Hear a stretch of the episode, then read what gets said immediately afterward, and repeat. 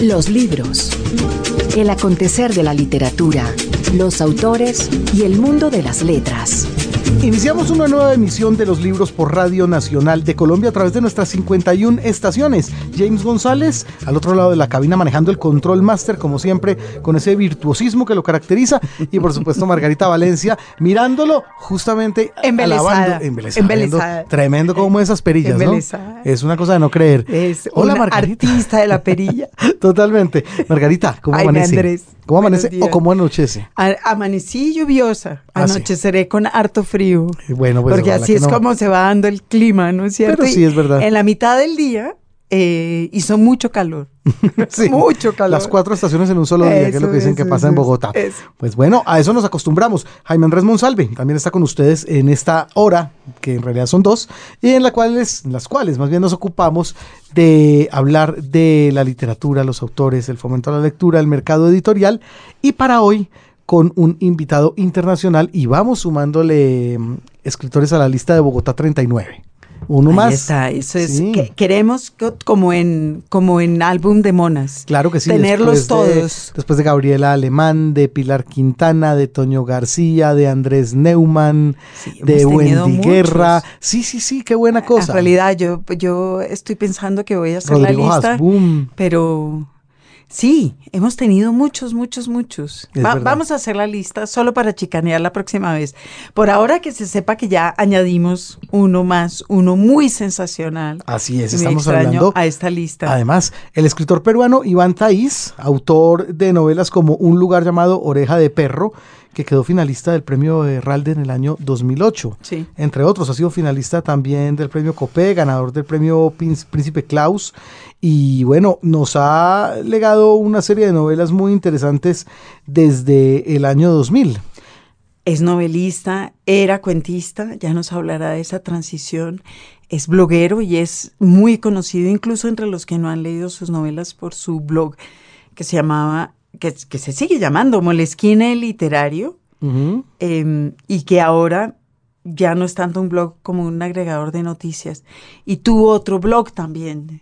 El blog del diario El País, claro. El, blog del País. Vano Oficio. Vano Oficio. Pues está aquí en Bogotá por cuenta de Bogotá Contada.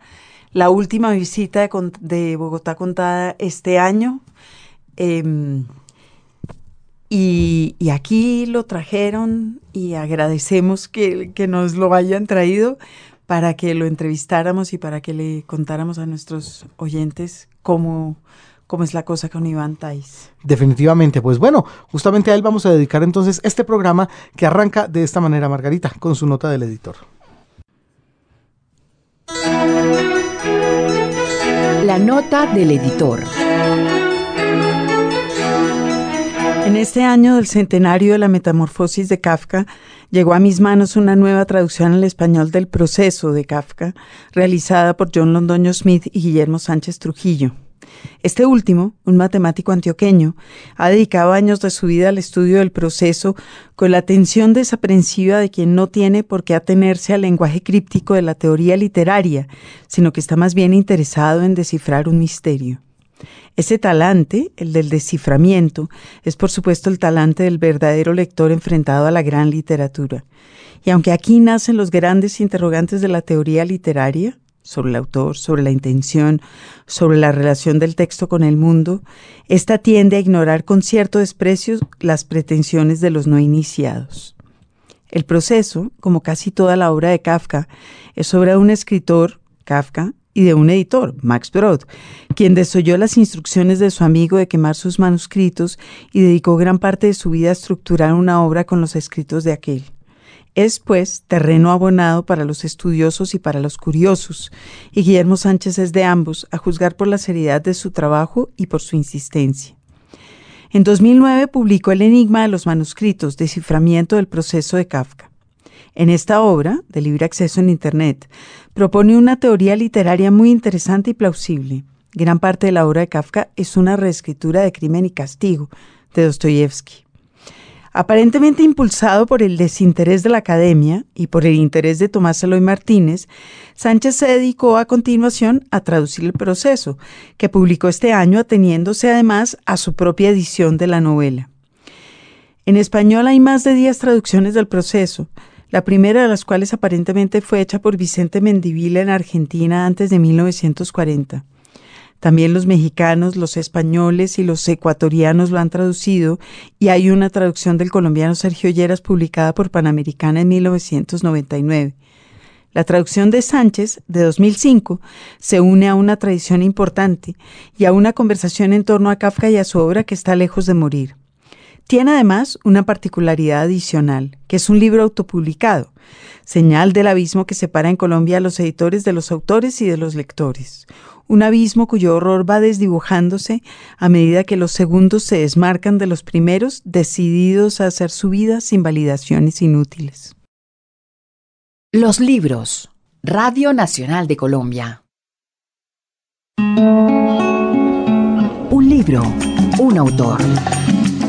Hoy nos encontramos con Iván Tais aquí en Los Libros, autor peruano, y vamos sumándole más escritores a la lista de Bogotá 39. Margarita, los vamos a ir teniendo todos, todos después de. ¿No es cierto que sí? Es verdad, es verdad que sí, ya casi los tenemos todos. Una muy buena cosa. Iván, bienvenido a Los Libros por Radio Nacional. Gracias, muchas gracias. No, hombre, imagínese. Bueno, primero que todo, Bogotá 39, ya que arrancamos por ahí. ¿Cómo recuerda usted esa experiencia de esa convocatoria? Bueno, eso, eso fue en el 2007, ¿no? Hace ya tres años fue muy, muy interesante. Es una.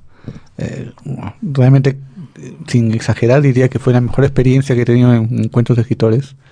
Porque se hizo un grupo, porque nos hicimos amigos en ese tiempo, porque eh, tuvimos la oportunidad de hablar mucho con muchas personas, ¿no? Y bueno, y estar todos reunidos, ¿no? Eso fue muy, muy feliz ese encuentro y sigue habiendo como esa, esa solidaridad y ese grupo, ¿verdad?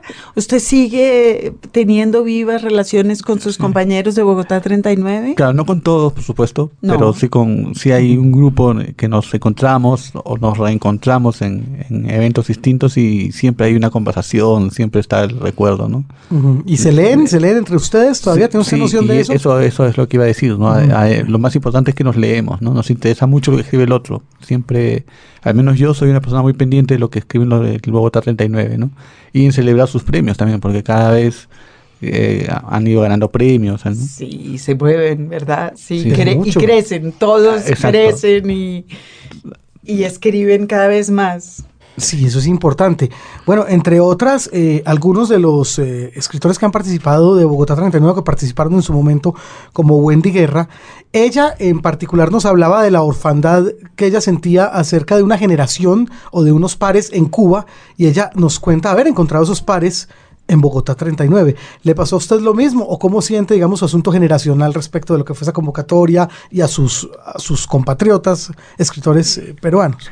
Bueno, yo sí, yo sí tengo una, eh, con, mis compañeros de, época de literatura peruana, sí tengo bastantes buenas relaciones, ¿no? Entonces, sí entiendo lo que dice Wendy, porque cuando en, un, en una especie de episodio extraño de, de esos que se desgajan de Bogotá 39, intentaron hacer un Habana, ¿no? Un, encuentro en el Festival en La Habana, nos invitaron a un grupo del, del Bogotá 39 y, Cuba y La Habana era un hervidero de, broncas, de peleas, ¿no? Era imposible hacer un, encuentro ahí, ¿no?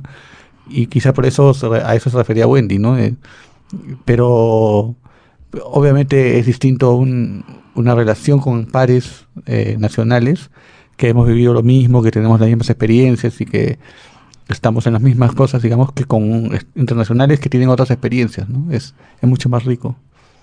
Claro. Bueno, ahora eh, hablemos de Iván Tais, digamos, desde el, desde el principio, desde, desde sus comienzos. ¿Qué lo, lo lleva a usted, o cuál siento que fue el primer impulso que lo llevaría a usted a ser escritor, remontándose como a la infancia, a la adolescencia? Bueno, no, no recuerdo el primer impulso, pero sí sé que siempre estuve escribiendo, ¿no? Era una cosa que era obligatoria en mi vida, el, el escribir, redactar, eh, mi mamá siempre se acuerda, yo, yo tengo un vago recuerdo de eso, pero ella se acuerda de que cada vez que yo quería decirle algo se lo decía escrito, ¿no? ¿No? Le escribía ¿Sigue haciendo eso? Sí. hay muchas cartas de sus textos. Ah, pero bueno, pero sí que había que escribía cartas, sí que se mandaba por debajo de la puerta, ¿no? Entonces escribir la, la, palabra, la escritura, pero sobre todo la lectura, es algo que me acompaña desde que, desde que recuerdo, ¿no? Desde los siete, ocho años. ¿Y qué lecturas eran esas? Eh, mi padre tenía una colección muy grande de textos que se llaman Ariel, una editorial ecuatoriana que ya desapareció, se llamaba Ariel, Ariel Juvenil y Ariel Universal. Era una colección de 100 textos juveniles y 100 eh, eh, universales, y los juveniles eran textos condensados, ¿no? El Quijote de la Mancha en 100 páginas, ese tipo de cosas, ¿no? Ah, no era, no era literatura juvenil, sino... No, no, no. Ah, bonito eso. Sí, sí. Que está tan desprestigiado, pero es tan sensacional. Sí, sí. Pero era muy, era muy interesante el, la idea de condensar textos, ¿no? Textos muy grandes, los tres mosqueteros, pero en 60 páginas. Pues fue en, en, un comienzo la literatura juvenil era siempre esa, ¿verdad? Ah, e, esa es la forma de, ¿no? dibujada, bueno, pero yo leí todo eso, ¿no? Y era un lector muy, muy asiduo, era. Incluso tenía para mí como una especie de competencia contra mí mismo de tratar de leer un libro al día. wow. Entonces, entonces era de esos libros, ¿no? de, esos de 60, 70 páginas. ¿Ya, ¿Ya ha revisitado esos títulos en su versión para adultos? Sí, cuando, cuando los leía, los, leía sin saber quiénes eran, ¿no? O sea, a mí me daba lo mismo que quién era Cervantes o, o Dumas, pero ya después, obviamente no los 100, pero sí he ido leyendo los, los libros originales, ¿no? El Quijote original, eh, los tres mosqueteros originales, ¿no? Sí. Pero el, eh, tengo un recuerdo muy vivo de esos textos muy jóvenes, ¿no? ¿Cuál de esos le, gustó más? ¿Había, ¿Había Verne entre esos? Había Verne, claro, claro. Sí, y, pero Verne también lo leí joven en comparación completa, no condensada, ¿no? Claro, porque, Verne sí se lo daban a leer a uno entero. Exactamente, eso sí estaba yo el que, el que recuerdo con mucho, hay dos que tengo, tengo pero son memorias de, de niño, digamos, ¿no? Pero son dos que tengo muy, muy, muy en la memoria grabados. El primero es, es el primer libro que recuerdo haber escogido para leer, ¿no? O sea, debo haber leído otros antes, pero que dije, voy a leer este libro. Y lo escogí por el color de la carátula, que era un color como, como de gelatina, ¿no? me, me, me antojó el color pero era un libro muy malo para leer, porque era un libro que se llamaba Autobiografía Humorística de Mark Twain, y estaba lleno de referentes, de chistes oscuros para un niño, ¿no? Sí. Y, que tenía que ver con el mundo norteamericano, que no lo he vuelto ni a ver ese libro ¿eh? en ningún sitio, ¿no? Y otro que recuerdo mucho es Cyrano de Bergerac, porque había un poema largo, el poema que dice Cyrano cuando está peleando contra uno de ellos, y yo me lo aprendí de memoria. Ah. Y lo recitaba y siempre, ¿no? Y hasta hace algunos años ya, no me lo pidas, pero hace unos años lo podía, eh, al menos las primeras tres o cuatro versos. Y Mark Twain, no la autobiografía, pero eh, porque hay otros libros de él que sí que padecieron esa conversión a literatura ah, juvenil.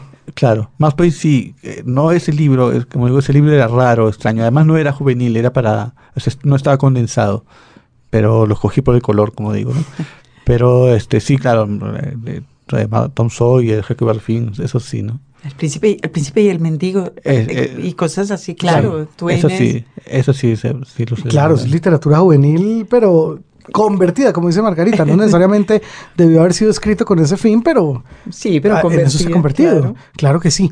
Iván, ¿y en qué momento tiene usted noción de los escritores de su país, los de la generación que seguramente le tocó a usted vivir muy, muy, muy, muy niño? Que es la, del boom latinoamericano. Bueno, yo tengo ahí también dos recuerdos muy fuertes de dos autores peruanos. Eso ya es a mis 12, 13, 14 años.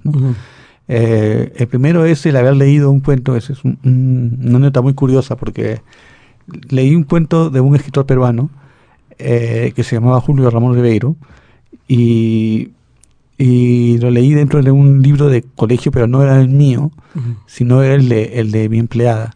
El, mi empleada iba al colegio en la nocturna y, y, tenía un libro de texto mucho mejor que el mío. E, era un libro de texto con cuentos y luego había que dibujar la escena que más te gustaba del cuento, ¿no? Entonces a mí me gustaba mucho ese libro. Y ella se aprovechaba, entonces me lo daba para que yo dibuje, para que yo le haga la tarea, digamos, ¿no? Y ahí leí un cuento que me impactó muchísimo porque descubrí que el autor no estaba muerto. Era, claro. era algo fuera de lo común para mí, porque los autores habían muerto todos, ¿no? Y, y leo el, el, texto y me, me impacta mucho el, el, cuento, digamos, es un cuento raro, que se llama La botella de chicha, ¿no? Un cuento fantástico. Eh, y lo recuerdo hasta el argumento, es, eh, que es raro porque tengo muy mala memoria, pero recuerdo hasta el argumento y recuerdo todo. Me impactó mucho el cuento. Y ya luego, muchos años después, cuando conocí a Ribeiro, cuando lo pude hablar, le elige, ¿no? Yo recuerdo haber leído, el primer cuento peruano que me acuerdo haber leído es, ¿no? la botella de chicha de usted y me dijo, yo no he escrito nunca ese cuento. ¿Cómo? ese cuento no es mío. Claro, él no se acuerda porque él habrá escrito cientos de cuentos. Imagínese, claro. y era un cuento menor, muy menor. No sé por qué estaba en, ese libro. ¿no? Porque alguien hizo la antología cuidadosa y ese era el que cuadraba para por, ahí que... El tema del libro era la chicha, digamos, era una cantidad de explicaciones sobre la chicha y pues pusieron el cuento, supongo. No sé, no sé por qué, la verdad es que no sé por qué estuvo, porque ahora que lo pienso sé que no es un buen cuento y además tampoco está en el canon ribeiriano, pero él mismo se sorprendió, no, no, no recuerdo haber escrito un cuento llamado... ¿Quién escoge los, los textos literarios que van en los libros de español y los libros de castellano? ¿Usted cree que son los profesores, son las personas que escriben los, los libros que no, en general no son profesores? Ponen, vamos a eh, estudiar pronombre demostrativo. Entonces ponen un poema y un cuento y unos pedazos. ¿Usted no tenía libros de pedazos así en el colegio? Sí, claro, claro, claro. Y he corregido también libros para el Ministerio de Educación de ese tipo, ¿no? Que ahora son mucho mejores que en mi época, ¿no? Son mucho más cuidados, con más sentido. En mi época era más una, un pastiche, digamos, ¿no? Ese es el recuerdo que tengo con Rivero. Y otro recuerdo que tengo muy fuerte de literatura peruana es con Blas Echenique. Ese ya cuando estaba en, último grado de secundaria, este, eh, cogí un libro de texto también escolar y estaba el comienzo de Un Mundo para Julius, las primeras, las primeras tres o cuatro páginas. Y lo leí y me fascinó absolutamente, ¿no? Me, me pareció o sea, tenía ganas de leer el libro, eh, eh, eh, esa obsesión que, ahora reconozco, que cuando uno lee un, un, comienzo y dice, bueno, tengo que terminar de leer este libro, y, y, lo busqué en una tienda de departamentos, en esa época había en Perú una tienda que se llamaba Sears. Aquí también la hubo, aquí muy cerquita de los estudios de, de ya, se ha ido escapando de los... El barrio se llamaba Sears. El barrio se llamaba Sears porque fue la primera tienda por ah, departamentos que hubo en Bogotá. Uno, podría imaginar algo así también en Lima, ¿verdad? Sí, bueno, ese, ese era la primera tienda así también y, y bueno, y, murió también, ¿no? Pero bueno, cuando entonces fui a la tienda, había una pequeña sección de libros y vi Un Mundo para Julius y lo compré, entonces ese es el primer libro que yo compré con mi plata, con mi propina, ¿no? Y eso también lo tengo muy presente, ¿no? Y bueno, me fascinó el libro y hasta ahora que a, diferencia de la botella de chicha, que supongo que si la volviera a leer no me gustaría, Un Mundo para Julius me parece un cuento, un libro magistral, ¿no? Qué maravilla. Sigue siendo un libro maravilloso. Yo quiero volver a las colecciones de 100 libros juveniles, y, es decir, a una colección en su casa, y lo que eso dice del afán de los padres por hacer que sus hijos lean. ¿Verdad? Cuando uno compra una colección de 100 libros juveniles, tiene la clara intención de que sus hijos se antojen y lean, ¿o no? Sí, sí. Lo que ah. pasa es que mi papá era muy lector, a pesar de que estudió ingeniería y, economía, este, él era muy, muy lector. Y, pero además tenía otra cosa que, que bueno, que, que es fascinante, ¿no? Pero que a mí me, que me ayudó mucho y es que era un coleccionista. O sea, tenía el gusto por las colecciones y no solamente de libros, sino coleccionaba todo lo que viniese en los diarios, digamos que viniese en carritos antiguos, los coleccionaba, ¿no? O eh, fascículos de cocina, los coleccionaba todo, ¿no? Y se obsesionaba por completar las colecciones, ¿no? Entonces, eh, es obvio que sí, sí era un lector, ¿no? Pero sobre todo era su gusto por coleccionar, ¿no? ¿Y usted heredó ese gusto por coleccionar? No, no, para nada. ¿Es, disciplinado? ¿Usted colecciona, so, Andrés? sí, claro, absolutamente. Yo, eh, en serio que no, no quepo en la casa. yo acumulo, pero no colecciono. Ah, bueno, no, mejor, mejor todavía. Ah, acumulo, acumulo. Sí, yo acumulo desordenadamente, pero soy incapaz de coleccionar nada, eso. fascículos de los carros antiguos del 1 al 10. yo, en el tercero ya me aburrí. Y hay que dar al principio, la, colita del principio de cada colección. Está por ahí regada. Álbumes de laminitas sin terminar. Sin terminar, eso. Ah, yo, soy acumuladora, pero no coleccionista. No, no, igual, ¿sabe? que Ahora que usted lo dice, yo soy igual. No, mi padre sí era de los que apuntaban en libretas y iba a buscar, tiene la 27, falta, me falta la 34. Qué bueno. Sí, entonces tenía las colecciones completas de todo, ¿no? No solamente de los Ariel, ¿no? Libros peruanos, también una colección que sacó Peisa, también la tenía completa. Luego Oveja Negra, que era una editorial que ya no existe, Oveja Negra, ¿no? Editorial Oveja Negra sigue existiendo, pero como en una vida mm, opaca y clandestina, no, no tiene la, la, la gloria que, la visibilidad de los 80, que tuvo en su momento, que fue una editorial importantísima. Yo recuerdo algunas colecciones de Oveja Negra de los grandes bestsellers, las, sí. ¿no? las eh, grandes novelas del siglo XX, ¿no? todas esas las coleccionó mi padre y esas yo, yo las he recuperado. ¿no? Mire usted, qué buena cosa. Y estudió literatura, ¿no? Estudió lingüística y literatura. Literatura y lingüística, sí. Bueno, eh, con entrar a, estudiar literatura y lingüística, ¿usted ya tenía la intención de, dedicarse a escribir o, o, qué lo lleva directamente a estudiar? Bueno, yo siempre he pensado que soy, mejor, como, como muchos dicen, ¿no? que soy mejor lector que escritor. Entonces, yo cuando ingresé a la universidad ingresé a Derecho. Yo no, no sabía que existía una carrera llamada Literatura y Lingüística, no, no tenía la menor idea, pero ingresé a una universidad que se llamaba Universidad Católica y, ingresé porque había mucho movimiento cultural. Entonces ingresé a Derecho, que era letras para mí, pues, ¿no? Eh, eh, había casi dos años letras, y ingresé con, con, deseo de participar de la vida cultural, de ir al cine, de ir a recitales, de leer eh, revistas o periódicos murales, ¿no? o de hacerlos, hacer revistas. ¿no? Y ya una vez que me metí en los dos años de letras, descubrí que, me, que, que yo quería dedicarme a leer, ¿no? Y entonces ahí es que decidí que la mejor carrera para leer es literatura y lingüística, ¿no? Que en esa época, cuando yo ingresé, estaban juntas, ahora ya se han separado. Y usted, sí, es verdad, aquí, aquí también se han ido separando los unos, los unos de los otros. Cuando usted entró a la universidad, deduzco por eso que había una actividad cultural importante en Perú. Sí, había muy fuerte, en la, bueno, en la Universidad Católica era muy fuerte, muy interesante la actividad cultural, ¿no? Eh, había muchas revistas, había revistas mimeografiadas, cosa que ahora ya es un, un que no existe, ¿no? Y Deberíamos recuperarlas. a mí me fascina la idea de las revistas mimeografiadas. Claro que se hacía y quedaban las manchas de tinta, ¿no? Mimeógrafo de, gelatina, de gelatina morada. Sí. sí. Esas revistas eran revistas eh, que esencialmente se ocupaban de ficción, de... lo, que, lo que había mucho que ya no hay era poesía, ¿no? Eran revistas de poesía. De hecho, yo, yo también saqué mi revista, no mimeografiada, yo ya, ya cogí el offset, pero, pero hice una revista que era de poesía, ¿no? A pesar de que yo no he escrito poesía, era una revista de, de poesía y lo que había eran muchos recitales a veces había hasta dos recitales en el mismo momento, ¿no? Y ahora tampoco veo yo recitales de poesía en las universidades, ¿no? Pero en mi época había muchos recitales, había mucho poeta, mucha, mucha eh, gente que iba a escuchar a, recitar poesía, ¿no? Yo recuerdo haber leído un texto suyo en alguno de sus blogs relativo a la, a la, al hambre de los peruanos por la actividad cultural y a la poca oferta ahorita. sí. Eh, ¿Ha cambiado esto desde que usted entró a la universidad hasta ahora? ¿La oferta es menor?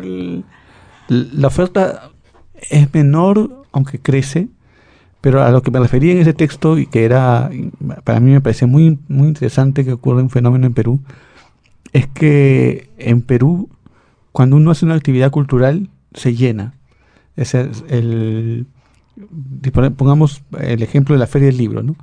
Eh, uno va a la Feria del Libro eh, aunque el escritor no sea conocido o sea conocido solamente entre gente multa, eh, el auditorio está lleno. ¿No? Cualquier cosa que está siempre está lleno y la gente aplaude, sonríe, eh, participa, ¿no? Eh, es muy interesada, aunque probablemente no, no compre libros ni, ni, los lea después, ¿no? O sea, no, eso no, no, no tiene, digamos, un... Eh, el hecho de que viene, si viene gente no significa que después el autor va a tener 100 compradores, ¿no? No, van a escuchar, ¿no? Van a participar. Y eso es algo que, que dije yo, es que he participado en muchos encuentros y muchas ferias de libros de muchos países distintos. Es algo que no ocurre, que no, no sucede que, vaya gente a escuchar hablar a gente que no conoce, ¿no? Y recitales, yo creo que aquí pasa un poquito lo mismo. Sí. Que la, que la gente quiere escuchar, no necesariamente leer, porque de todas maneras sigue habiendo o la sensación de que eso será difícil aunque no lo sea, pero sí que están empeñados en, en oír. Sí. En oír, y, y, de ahí está pensando los recitales de poesía. Aquí en Bogotá pasa todavía, y bueno, usted lo verá. Iván está aquí para Bogotá contada. Así es. Y, y ya le preguntaremos a la salida eh, cómo fue eso, pero... ¿Qué tal? Sí. ¿Qué tal la experiencia? Sí. Pero sí. La, la sensación que yo tengo es que cualquier tipo de actividad de cultural relacionada o literaria aquí también tiene público. Sí. Uh -huh. Gente es verdad. E intuyo por las respuestas que nos ha dado Iván en este programa desde Bogotá 39 hasta ahorita, que es un defensor de eso, de los encuentros literarios, de el verse con sus pares y de compartir con el público. Yo recuerdo a otro participante del asunto que tuvimos aquí en los libros, Andrés Neumann, que nos decía que si fuera por él se quedaba en Sevilla, recluido en su casa sin tener que ver con nada más. En caso suyo me parece que la cosa es todo lo contrario, Iván. Sí, no, bueno, yo a mí me gusta mucho la, los encuentros de escritores, ¿no? Me, uh -huh. me, me, gusta mucho lo que se que es, surge en esos encuentros, ¿no? Eh, a veces, obviamente, mucho depende de, de, de, con quién estás conversando o quién, quién es la persona que está al lado. A, a veces yo he terminado decepcionado de los, del encuentro mismo y he dicho, bueno, pudo haber sido mejor o, o podemos haber hablado de otras cosas, ¿no? O se fue por algo que por un camino que yo no, no, no hubiera querido o pienso que al público no le ha gustado, ¿no? Pero de todas maneras, por, por más que a veces salga eso, siempre pienso que es, que es, es excelente y, y, conocer escritores, ¿no? El, lo que dice Andrés, que, que es mi amigo, que lo conozco bien, este es cierto, ¿no? El escritor es una persona que está muy solitaria, encerrada en su cuarto, en su casa, escribiendo, y, y eh, a veces uno puede pensar que no hay nadie más haciendo eso más que él. ¿no? Y entonces cuando sale a los encuentros y encuentra que, que, hay 20, 30 o 40 personas que hacen lo mismo, entonces es muy distinto, es, es otra, otra riqueza, ¿no? Pero acaba usted de a, hablar de pronunciar una palabra que no existía entre los escritores hace 50 años. ¿Cuál? Que es el público. Eh. Es verdad. Eh, creo que hace 50 o hace 100 años los escritores tenían esa idea de que mm, trabajaban aislados del mundo y, y, y, el público de ellos era un público que compraba libros. Ustedes como generación son una generación que tiene contacto directo con el público, gente que claro. les pregunta. Sí, sí. ¿Usted por qué, por qué escribió esto? ¿No me gustó? ¿Sí me gustó? Sí, sí. Sí, el, el público es, es, muy interesante. La, la, relación con las personas, a, a mí me ha, me ha, ocurrido que con una novela que se llama Un lugar llamado Oreja de Perro, que es una novela, que, digamos, que tiene una, una cierta trampa para esto el tema del público, porque es una novela que es muy intimista, como todas las que escribo. Es una novela sobre un hombre que pierde un hijo, sobre un hombre que es abandonado por su mujer, pero que eh, por una circunstancia muy concreta yo decidí trasladarla a, a, la zona de conflicto. Este es un periodista limeño que va a, a, a la sierra y entonces la relación del público con ese tema, que con esas cosas ha sido fantástica, ¿no? Ha sido increíble, que nunca me ha ocurrido con otras novelas, que cada uno se hace su propia novela, ¿no? Y, y a mí me sorprende, por ejemplo, hay un momento en el que, digo que el silencio de, la sierra está cargado de moscas. Entonces hay mucha gente que dice, me fascina ese momento porque es como que se acaba todo y uno escucha las moscas. Y luego viene alguien y me dice, pero bueno, en, la sierra a esa altura no hay moscas, ¿no? Entonces hay, de, los, los, que me corrigen, los que les encanta, ¿no? Entonces, y sí, bueno, eh, después recuerdo también con un encuentro con el público en que yo menciono unas vacas. Debo decir que yo no he ido a, o sea, he ido a la sierra, pero no, no he ido a investigar sobre cuando escribí la novela, ¿no? La, la novela es todo producto de la imaginación, lo que recordaba, ¿no? Entonces hay unas vacas contienen las patas chuecas. Como me imaginé yo que eran las vacas pobres, ¿no? una vaca pobre, mal criada, mal comida, con patas chuecas, ¿no? Y una vez vino una persona de Francia que me decía que a él ese gesto de las vacas chuecas, las, patas chuecas de las vacas le parecía increíble y que se recordaba a China. ¿no? Y, que, y que le había fascinado por ese, ese episodio. Entonces, y que quería que le explique si tenía fotos de cómo las vacas chuecas, las patas chuecas de las vacas, ¿no? Y yo digo, bueno, no sé si tiene las patas chuecas una vaca, ¿no? Es un invento mío para, para ser más miserable la historia, digamos, ¿no? para que se vea que, se la pasan mal. Exactamente, claro. Iván, entre toda esa escritura que usted dice que arranca con ella desde la infancia hasta la universidad, digamos, o hasta que usted tiene conciencia que a usted le gusta mucho escribir, o que puede ser perfectamente el, eje central de su vida, ¿cuándo encuentra usted que se escribe para ser publicado? ¿Cuándo, piensa, ¿Cuándo siente usted esa conciencia de que tiene que ser publicado? Usted no es un escritor de oficio y que tiene que salir a la luz lo que usted escribe. Eh, yo eh, era parte de un grupo, eh, hice, un taller en un Museo de Arte de Lima y luego los alumnos de ese taller nos separamos y nos hicimos, un grupo de, de amigos, 10 o 12 amigos, que leíamos entre nosotros, ¿no? Y este, un grupo que se llamaba Centeno y que, que es... Es el que, aparece en la otra novela. En, Sueño Fugaz. Sí. En una novela llamada Un Sueño Fugaz y que también aparece en La Disciplina y la Vanidad. Y bueno, y entonces en este, en este taller yo escribía un cuento a la semana, ¿no? porque, digamos, había que llevar cuento y escribirlo. Y yo había escrito muchísimos, porque son como tres o cuatro años, así que había escrito una gran cantidad, una, por lo menos 100 cuentos. No todos publicables, no todos buenos, pero habían varios cuentos. Y un alumno del taller conocía a alguien de una imprenta y que tenía un amigo en una imprenta y que y, había preguntado por, por preguntón nada más y le había dicho que le costaba 500 dólares imprimir un libro, ¿no? O sea, dice, yo quiero imprimir un libro de 150 páginas, ¿no? ¿Cuánto me costaría eso? 500 dólares. Entonces él nos dijo a todos, ¿no? Si con 500 dólares publican un libro de ustedes, ¿no? Claro, la carátula era muy fea, no, no era, no era folcote, era una carátula de, este, con, solo con letras, ¿no? Pero bueno, pero era un libro. Entonces, este, y yo tenía 500 dólares, así que y ese fue el primer libro suyo que salió. El primero, que se llama La fotografía de Frances Farmer. Este, pero fue nunca, yo nunca hubiera intentado publicar si no fuera porque vinieron con esta oferta, digamos, ¿no?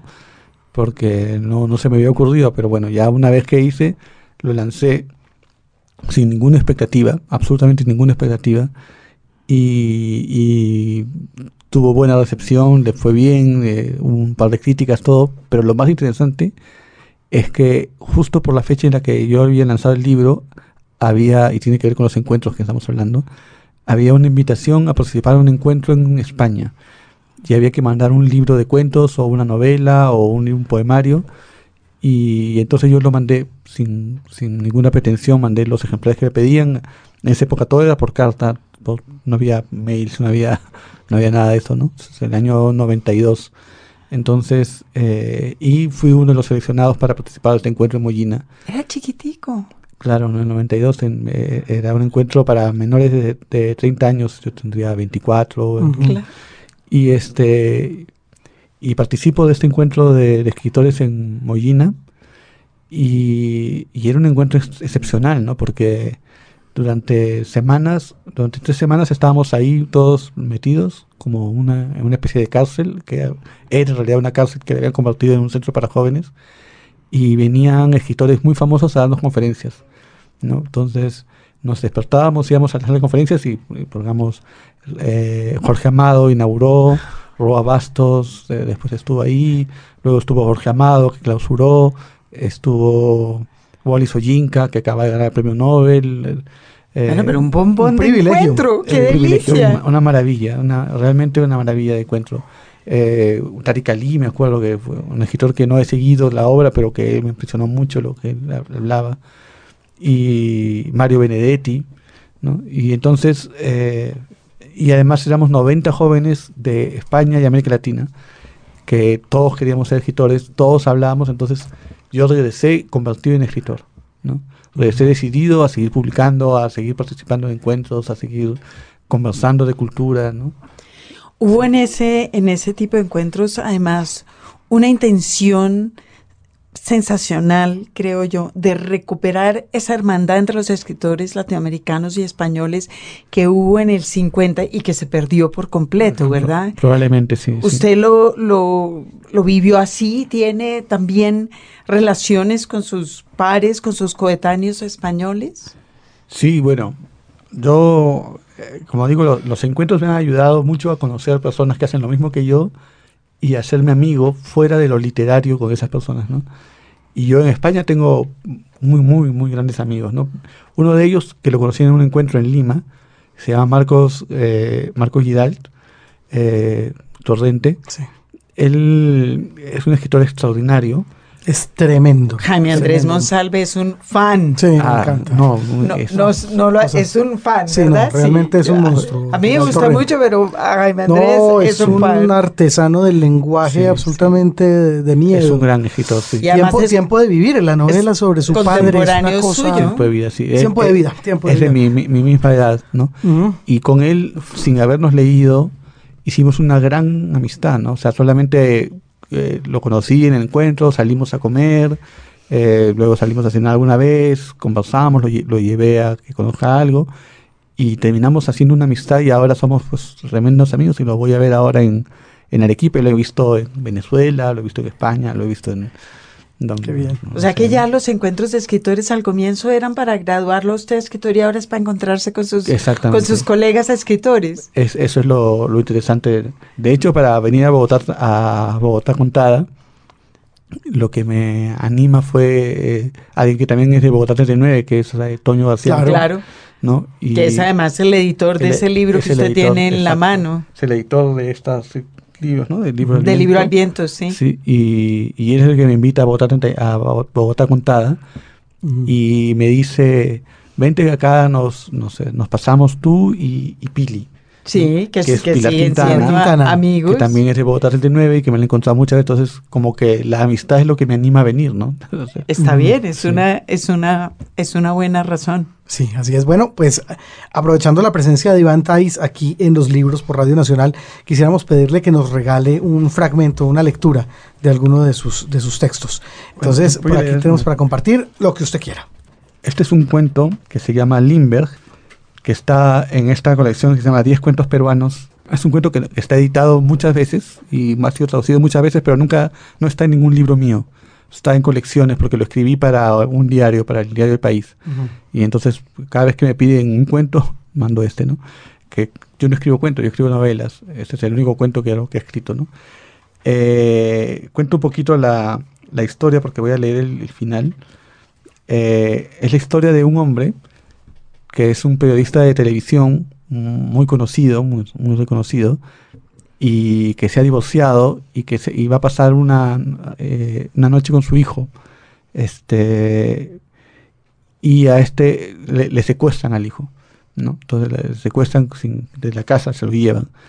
Y, y cuando él ve eh, la noticia en, el, en, la televisión, bueno, bueno, cuando ya está la policía adentro, la familia, todo el mundo preocupado por el secuestro, están tratando de comunicarse con el secuestrador, ¿no? Entonces ve la noticia en la televisión y un compañero suyo de televisión dice, esperemos que él no sea el Limber peruano, ¿no? Entonces él se queda pensando en Limber, obviamente sabe quién es, el aviador, y sabe la historia del, del secuestro del hijo de, del bebé Lindbergh, ¿no? Y, y él, incapaz de aceptar lo que le estaba pasando, lo terrible que le estaba pasando, que es el secuestro del hijo, se dedica todo el tiempo que tiene libre cuando no está con la mujer, con la ex esposa o con la policía, ¿no? cuando no está buscando, eh, se dedica a meterse en la computadora, googlear Lindbergh y averiguar cosas de su vida.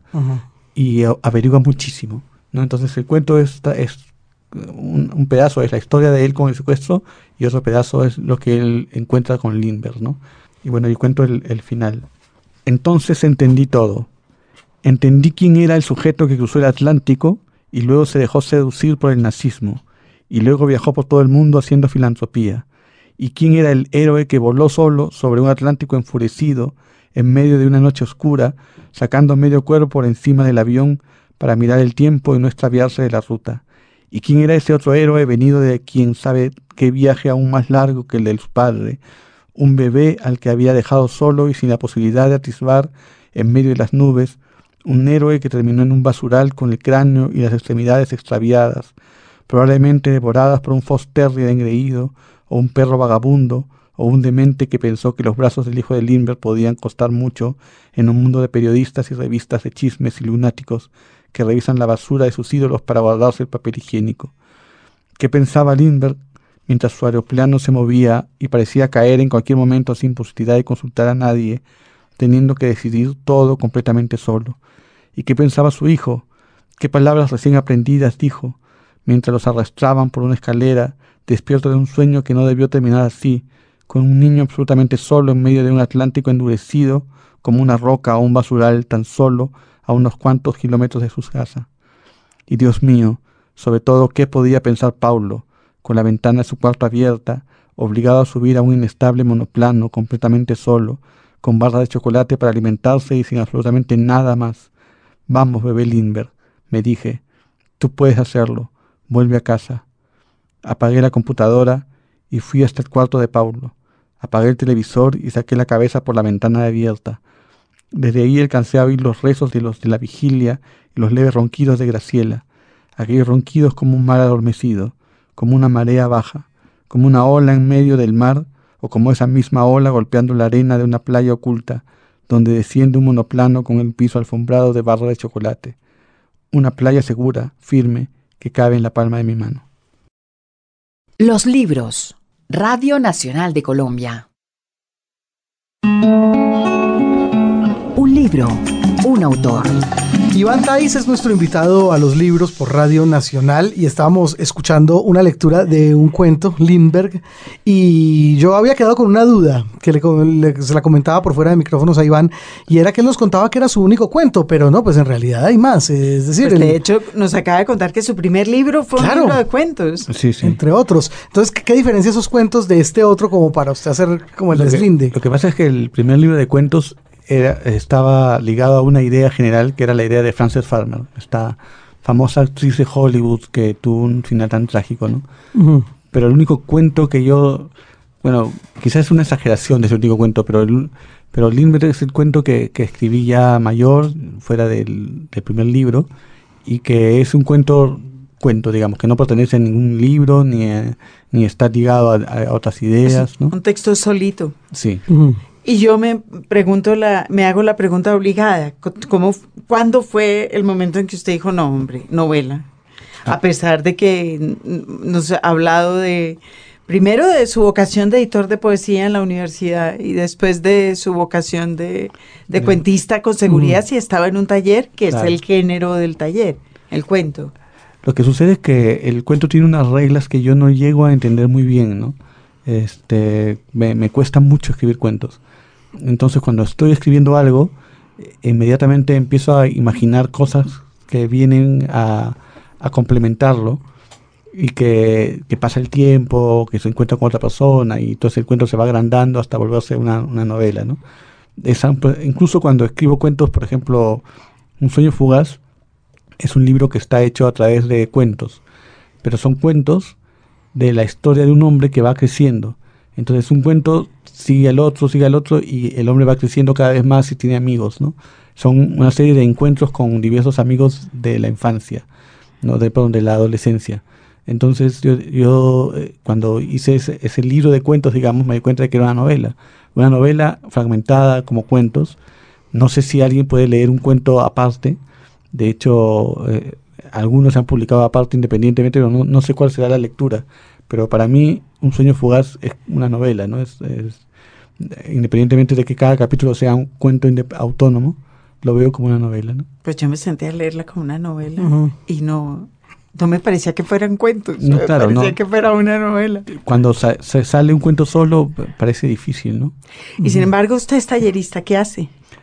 Bueno, en los talleres lo que enseño es a narrar, no, no, no sin pensar en cuento, en novela. Obviamente que la mayoría de gente accede más al, cuento a la novela por la brevedad, ¿no? Pero es un taller de narrativa, nunca lo llamo taller de cuento, taller de poesía o de, o de novela, ¿no? Es un taller de narrativa y, me, me, gusta, me fascina, porque yo veo crecer realmente a los alumnos, ¿no? Uno, yo estoy totalmente en contra de aquellos que dicen que no se puede aprender a, escribir. Yo creo que sí se puede, ¿no? Eh, quizá no, no, no es que se pueda aprender como se puede aprender un oficio, como cualquier otro oficio, digamos, este, de la nada, tienes herramientas y construyes. Pero lo que sí se puede hacer es crear una serie de situaciones, darles una serie de recursos, ¿no? contarles una serie de, de, anécdotas o de soluciones acerca de, de, temas y luego corregirles en voz alta los propios textos que van haciendo. ¿no? Y si ellos tienen la capacidad maravillosa de, la autocrítica, van a, van a, terminar haciendo cosas muy buenas. Yo he visto autores, jóvenes escritores que han llegado pues en, en cero, sin ninguna posibilidad para, para un ojo, digamos, y han terminado escribiendo novelas magistrales. ¿no? Usted eh, trabaja su taller desde hace años, ¿verdad? Muchos años, sí. De acuerdo con un modelo que usted empezó a desarrollar o hecho mano de los de la escuela gringa, de los talleres. Mm, tengo curiosidad por saber cómo, cómo arma su taller de narrativa.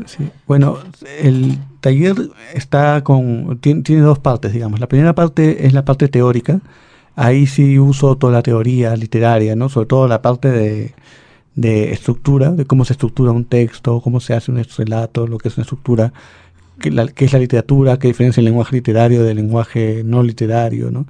Y luego una parte llamada estilo, donde hablo sobre los diferentes estilos, donde analizamos estilos de autores distintos y, vemos cómo se, cómo se va construyendo una obra con un estilo, ¿no? Y, bueno, y se da la teoría también de qué es el estilo.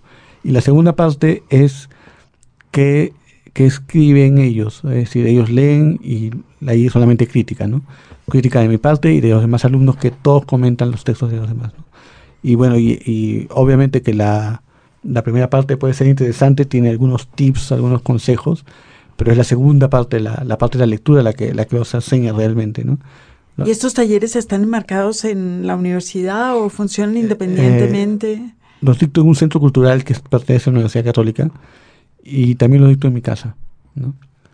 Y bueno, y funciona muy bien. Y cada vez le va gustando más, lo voy viendo. Sí, sí, me gusta muchísimo. Y sobre todo cada vez he conseguido tener autores que han pasado por mi taller y que, ahora son muy, muy buenos escritores. A eso le iba a decir yo, está viendo la marca. Exactamente, veo, veo que no, no puedo decir que sea mi marca porque cada uno es muy distinto a mí y cada, y cada uno muy distinto entre ellos, ¿no? Pero sí veo que hay un, una exigencia que se ha enseñado a ser exigentes con sus textos, ¿no?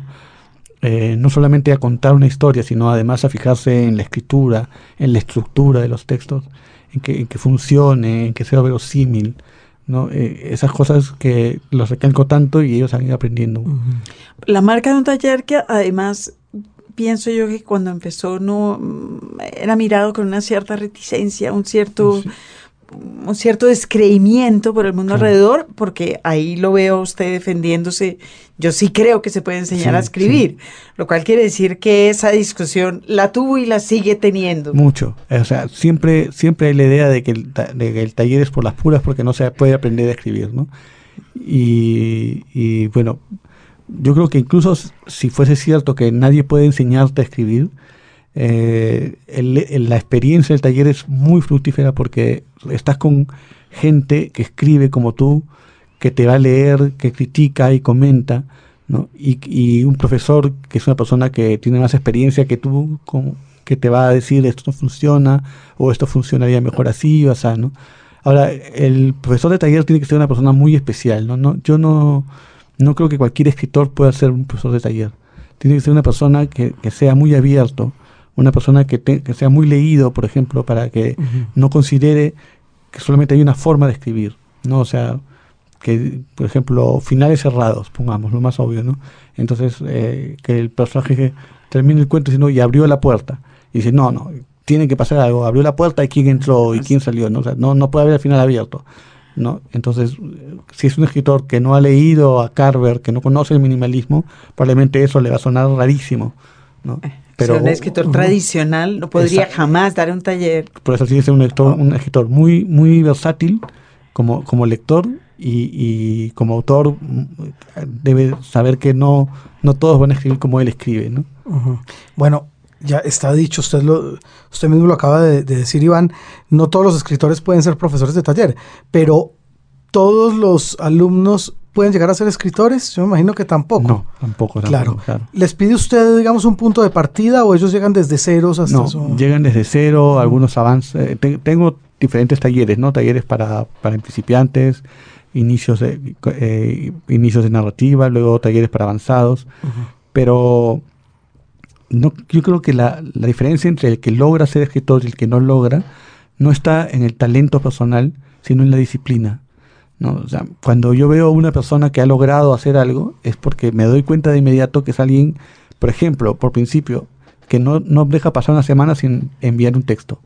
¿no? Entonces yo puedo decir, explicarles y luego durante semanas nadie trae nada. Pero hay alguien que siempre trae.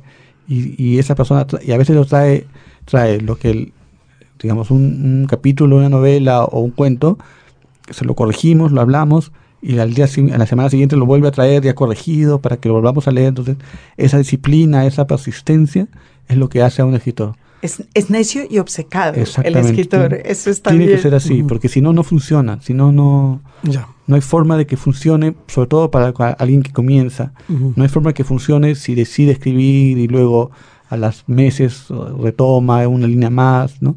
Hay que estar, hay que estar muy persistente, ¿no? Bueno, decía Christopher Hitchens que pues solía ser despiadado, ¿no? Decía, todas las personas tienen una historia en su interior y en la mayoría de los casos está bien que se quede ahí. Es que se quede yo, yo, creo que, yo creo que está bien que la gente aprenda a contar las historias. Me parece que eso es, Estaba pensando en Sueño Fugaz, en, en su novela, cuentos, eh, esa relación de los talleristas, porque son talleristas, eh, que es una relación como de es una relación de hermanos, literalmente. Tiene esa relación de profundo afecto y de profunda desesperación que le producen a uno los hermanos. Eh, es, es una experiencia que usted ha visto en sus grupos de taller, genera un... ¿Cómo funciona eso? Sí, bueno, definitivamente hay, hay alumnos que están en un taller dos o tres meses y luego desaparecen, ¿no? O sea, que son los más, digamos. Pero los que continúan el taller terminan haciéndose amigos, ¿no? Y termina bien una hermandad y además una admiración entre ellos, ¿no? Eh, los cuentos de un sueño fugaz que, que terminan haciendo una novela son muy curiosos para mí, tienen un origen muy curioso y es que cuando yo estuve en este taller, que yo no era profesor, yo era alumno, eh, eh, empezamos a, hacer un grupo como de 12 personas que, que éramos los que persistíamos, ¿no? Eh, o sea, entraba más gente, pero luego el mes o los tres meses se iban y los únicos que continuábamos el taller éramos nosotros. Entonces, cuando nos fuimos a una casa aparte, porque ya el museo ya no nos podía albergar, este, no, nos, nos empezamos a, crear vínculos de, de, amor y de odio entre algunos. Como de hermanos, ¿verdad? Amor y, y entonces yo decidí dedicarle un cuento a cada uno de ellos. ¿no? Entonces, ese, el, el, el, origen de este libro es que son un cuento dedicado a cada persona, pero eh, está lleno de bromas privadas, ¿no? que he tratado de, de que, no, de, de, que no afecten la lectura, pero que eh, obviamente el, el, dueño del cuento va a entender, o, los talleristas van a entender a qué, a qué se refiere. A los, los guiños que usted les está exacto, Esos guiños están ahí. Y, entonces yo le dedicaba un cuento, pero mientras le dedicaba un cuento a cada uno, entonces decía, esta semana le toca tal, esta semana le toca tal. Entonces yo iba haciendo que el narrador creciera. Entonces eh, empieza siendo un hombre de 40 años, termina siendo un anciano. ¿no? Entonces, y, ellos también van creciendo. ¿no? Entonces ya, ya desde ahí, escribiendo ese libro, ya tenía la idea de, que era un libro único, una unicidad y no eran cuentos desperdigados de todo el mundo. ¿no? Claro, que no podía ser. ¿Quién fue su maestro? ¿Quién, ¿Cómo? ¿Quién fue su maestro en el taller? En ese taller no había maestro. En el, ¿Y en el primer taller que usted tomó, en, que era Centeno, no tenía maestro? No, en ese taller no había, o sea, cuando empezamos a, el taller en el Museo de Arte, en, habían profesores que eran más, más guías que profesores, ¿no? Y que no eran escritores, eran gente que había sido tallerista y que habían pasado, digamos, varios años y luego dirigían, ¿no? Pero dirigían la lectura, pero no eran profesores que se llaman técnicas, ¿no? Pero ya cuando nos fuimos todos, al, hicimos el famoso centeno, eh, ya no había, no había, era una reunión de amigos que leíamos. Qué bonito.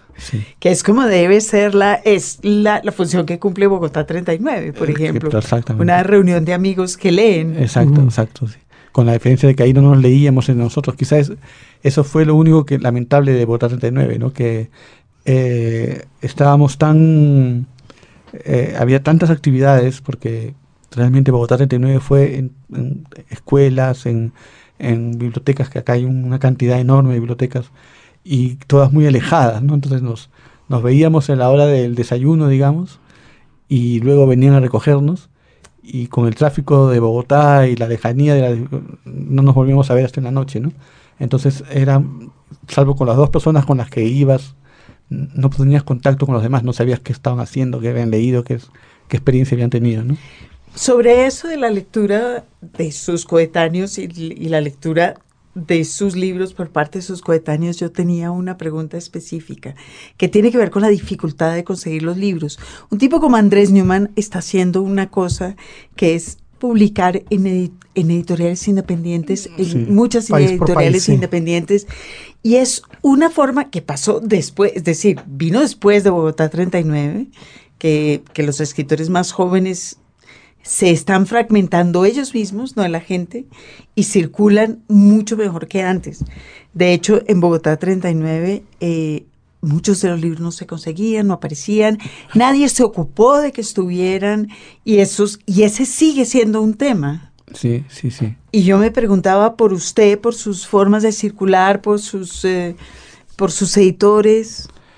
Bueno, yo, por ejemplo, cuando yo vine a Bogotá 39, yo no tenía ningún libro que, estaba al, que era posible que, lo cogiera cualquiera, ¿no? De todos los libros eran solamente editados por fondos editoriales peruanos y, entonces era, un, era muy difícil que alguien me leyera, ¿no? Eh, solamente leían el cuento este Lindbergh que estaba en la selección de Bogotá 39, ¿no? Eh, pero yo creo que lo que hace Andrés es, es, muy inteligente, ¿no? Y a mí me parece que es, es el camino, porque cuando te publica una gran editorial, por ejemplo, en el caso de que yo quedé finalista del Herralde, y entonces los dos siguientes libros que he publicado han salido con anagrama, pero anagrama me publica en España y cuando llegan a, vamos a Colombia, llegan con un precio del libro español, ¿no? O sea, prácticamente cuestan 20, 30 dólares. Entonces, eh, salvo en tu país, donde Anagrama hace convenios, en los otros países llegan como libro extranjero. Pero igual usted tiene editores en su país, editores chiquitos que no logran salir del Perú. Claro, la, idea, la idea, por ejemplo, es, es qué distinto sería si yo pudiese publicar un libro en España y luego me dijesen que me dan la cesión de los derechos para publicarlo en editoriales pequeñas de cada país. ¿no? Lo que hace Andrés, ¿no? Sí. Y lo que hace Mario Velatín también, ¿no? Por ejemplo. Yo edito en... Eh, o Pilar Quintana. Claro. Que, ahora la vemos escandalizando a los escolares chilenos. santiaguinos. bueno, claro, eh, tener libertad para publicar en varios. Y yo creo que eso es lo que, lo que va a suceder porque en una época España era como el centro y focalizaba todo, pero ahora ya, al menos para un gestor latinoamericano, ya no es así, ¿no? Porque España está en crisis, la industria editorial española está en crisis, ya no publican tantos autores latinoamericanos porque no venden tanto como los españoles, no, no publican autores extranjeros, y, y entonces ya no hay esta necesidad de irse a España a publicar en España, ¿no? Ahora creo que más bien necesidad es buscar editoriales de cada país pequeñas que te publiquen un mismo libro, ¿no? Sí, que es una forma de circular inteligente, como dice usted.